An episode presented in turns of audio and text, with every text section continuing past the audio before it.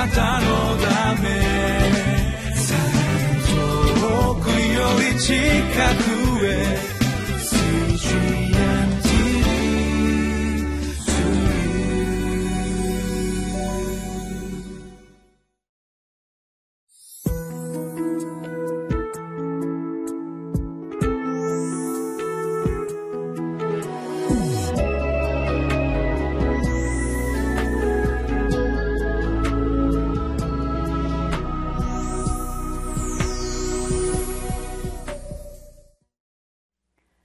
しのキリスト教会の山田泉です。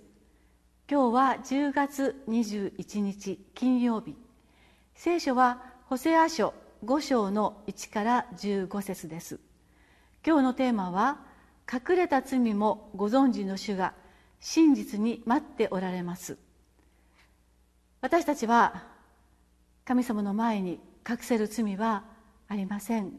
ましてや神様と親しい関わりの中にあるようにと見舞いに近く立つことを求められている私たちにとって罪を隠せるものではありません。神様の前にまた自分の奥深くにしまい込んだ罪をこの朝も見ていただき出していただき神様の恵みに預かりたいと思います。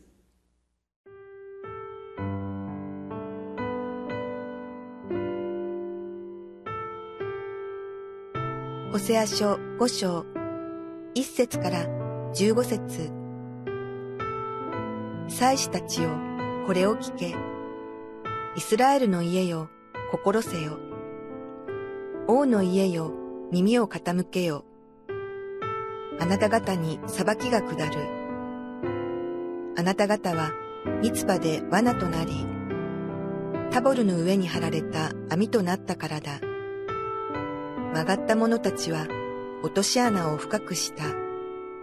私は彼らをことごとく懲らしめる。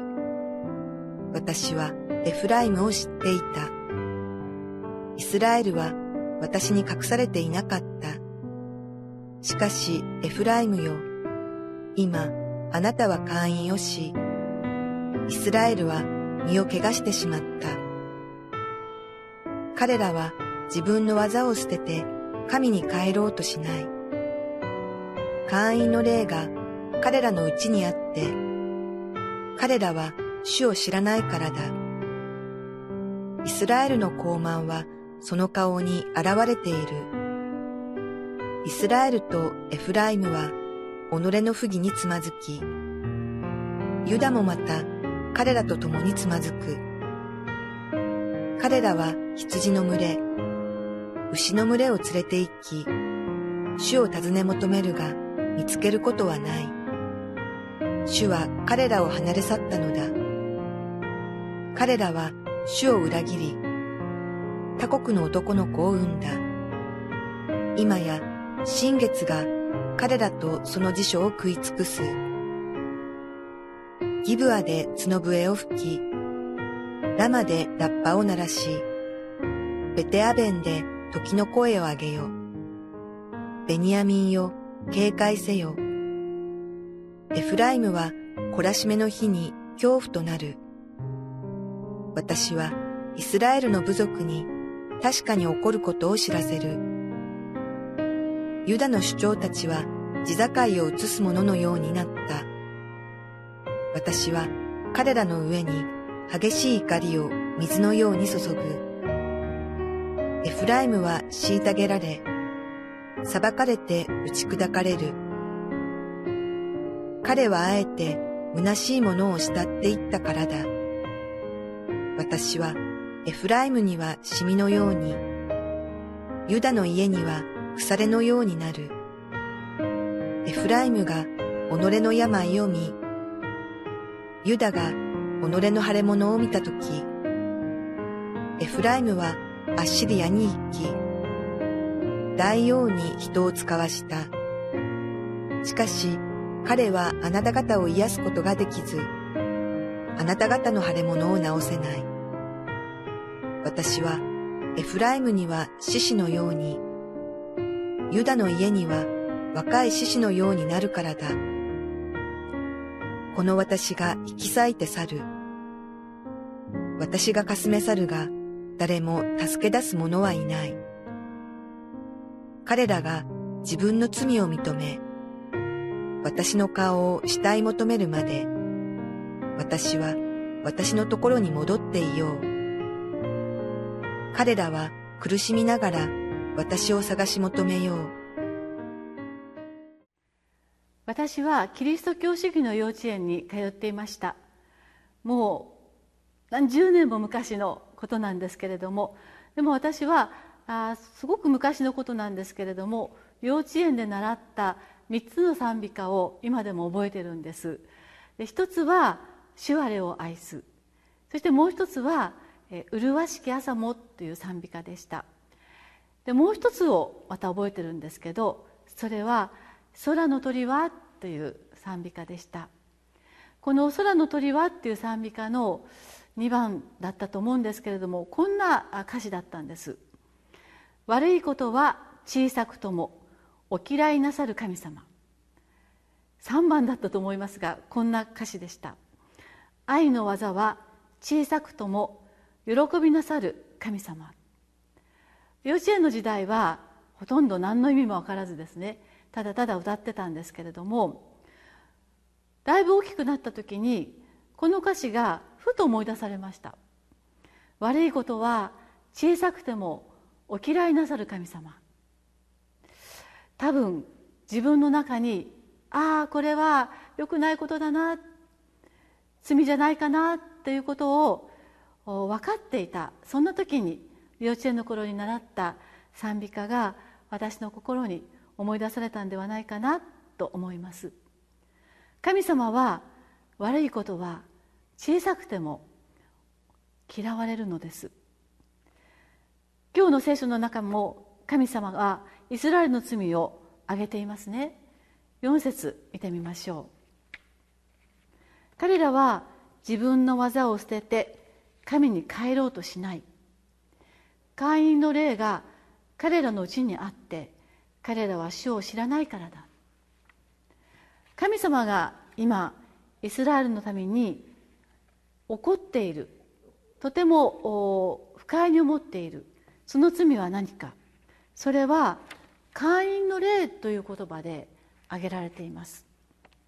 つまり本当の神様だけを頼らないで私たちの心が他に頼りにするものを持っているということを神様はお怒りになるのなるのです。お嫌いになるのです。私たちが神様だけではなくて他の何かを頼りにすることそれは罪です。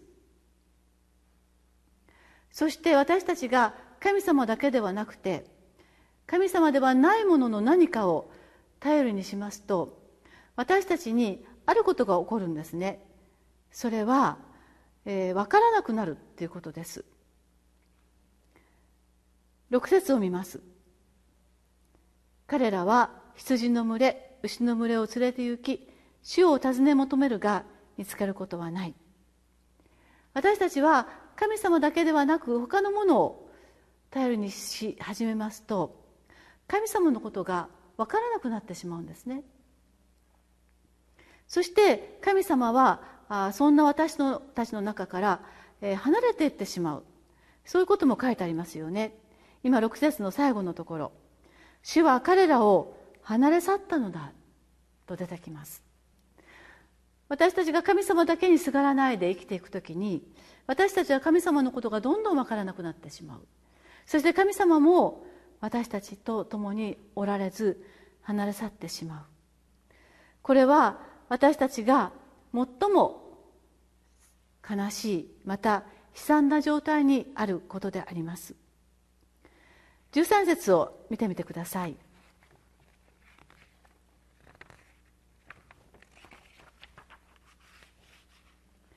エフライムが己の病を見ユダが己の腫れ物を見た時エフライムはアッシリアに行き大王に人を使わした。しかし彼はあなた方を癒すことができずあなた方の腫れ物を治せない。どうして神様は神様以外の何かに私たちが頼るということをそれほどまでに怒られそれほどまでに嫌うのか。それはここに書いてある通りです。彼はあなた方を癒すことができずあなた方の腫れ物を治せないからなんですね。でも私たちは本当に自分が弱くなるとまたいろんな問題がここに出てくる腫れ物ができた。また何かあ病が起こったとなると私たちは誰が私を助けてくれるかと力あるもの何か能力のあるものに頼りたくなるんです。でも私たちを助けてくださるのは力あるものではなくまた何か飛んでるものではなくて私たちを助けてくださることのできるお方はただ一人。主イエス様だけです。イスラエルの民が苦しくなると辛くなると不安や困難にあった時にアッスリアに助けを求めました。当時アッスリアは大変な力を誇っていました。ものすごい戦力を持っていました。彼が私を助けてくれるんではないかとイスラエルの民はそこに走っていったんですね。私たちが苦しい時に助けてくれるのは力あるものではありません。私たちが乏しい時に助けてくれるのは富んでいるものではありません。私たちを本当に助けてくれることができるのは主イエス・キリスト様だけです。彼らが頼みとしたアッスリアによって彼らは最後はこのアッスリアによって滅ぼされてしまうんですね。私たちは自分が困った時弱った時にどこに目を向けるのかそこを迷ってはいけないのです。神様がこのことを私たちに教えてくださることを私たちはしっかりと聞き取り自分が弱った時に私たちを助けてくださるのは神様だけだということを忘れないでいたい。そのことをしっかりと掴んでいただきたいそのように思います。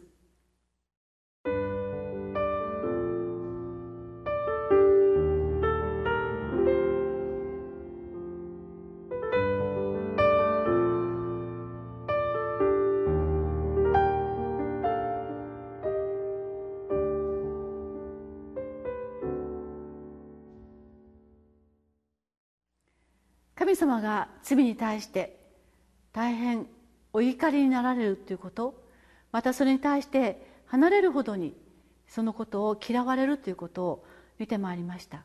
しかし神様の本当の心は怒ることでもなくて嫌うことでもないということが、えここに書かれています。それは15節です。15節を読み出します。彼らが自分の罪を認め私の顔を慕い求めるまで私は私のところに戻っていよう。彼らは苦しみながら私を探し求めよう。神様の本当の心は私たちがもう一度そうだ本当の助けは神様なんだ。私たちを本当に助けてくださること方はイエス様だけなんだ。私は間違ってた。なんでこんな弱い者に、えー、助けを求めてしまったんだろうと気づくことであります。私たちは苦労しながらでも痛みながらでも帰ってくるのをじっと待っておられる神様のことを見出しそこにしっかりと立ち止まりたいと願うものであります。お祈りをいたします。天の神様私たちは弱さを覚える時また苦しみを覚える時何か目の前の力のある人また大いなる金銭や財力やまた権力に心が寄せられてしまうようなそのような思いになってしまうことがあります。しかしそれらは私たちを助けることがなく私たちをむしろ滅ぼしてしまうものであります。神様は迷う私たちのことを怒るような言葉をかけながらもしっかりと気がついて戻ることをじっと待っててくださる方であることを今日教えていただきました。どうぞ私たちはいつも本当の助けは主のみにしかないということを気づかされながら今日もあなただけを頼りますと祈り一日を歩ませてください。イエス様のお名前によってお祈りいたします。アーメン。